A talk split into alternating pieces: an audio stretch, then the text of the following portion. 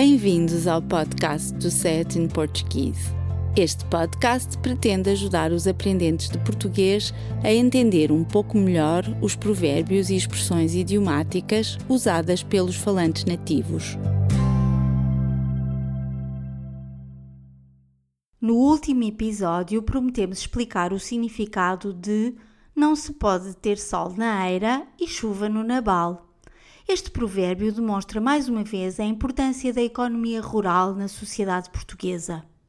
De acordo com o dicionário Priberam, uma eira é um terreno liso ou empedrado onde se põem a secar legumes ou cereais, e nabal é um terreno semeado de nabos. É do interesse do dono destes dois terrenos que a eira esteja exposta ao sol e sempre seca, e o nabal exposto à chuva e molhado, pois para que os nabos cresçam saudáveis precisam de regas abundantes. No entanto, todos sabemos que o sol, quando nasce, é para todos, ou melhor dizendo, todos os seres humanos beneficiam ou usufruem de igual modo do que a natureza nos dá, como o sol ou a chuva.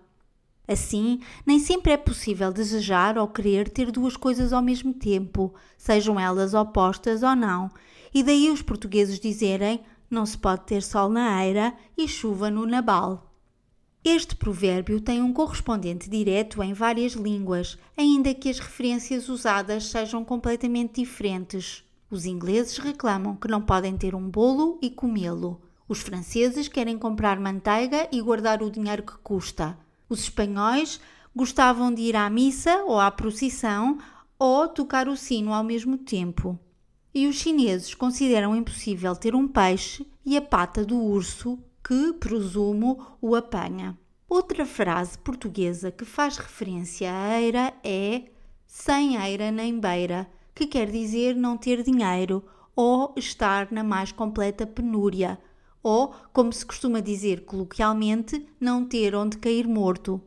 Se a eira de um agricultor estiver cheia de produtos agrícolas, este pode dar-se por satisfeito, pois terá o suficiente para alimentar a sua família e, possivelmente, até fazer algum lucro com a venda dos excedentes. A falta de uma eira ou uma eira vazia é assim associada à pobreza e à mais completa indigência ou destituição. Considerando que morrer custa dinheiro, pois para além de pagar o funeral, ainda é necessário alugar um espaço num cemitério para colocar as cinzas ou enterrar o caixão, quando dizemos que alguém não tem onde cair morto, isto é, não tem dinheiro para pagar as últimas despesas que fará na sua vida, o que verdadeiramente pretendemos comentar é a situação de total precariedade e extrema pobreza em que aquela pessoa se encontra. Esta semana, em vez de darmos nós exemplos de uso destas expressões populares, pedimos aos nossos ouvintes que o façam através do nosso site seiatimportuguese.pt.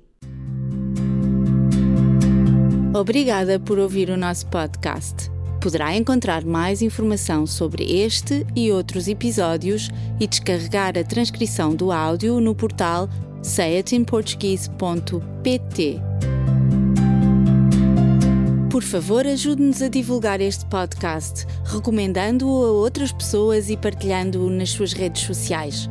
Também ficaríamos muito agradecidos se fizesse uma recensão no iTunes.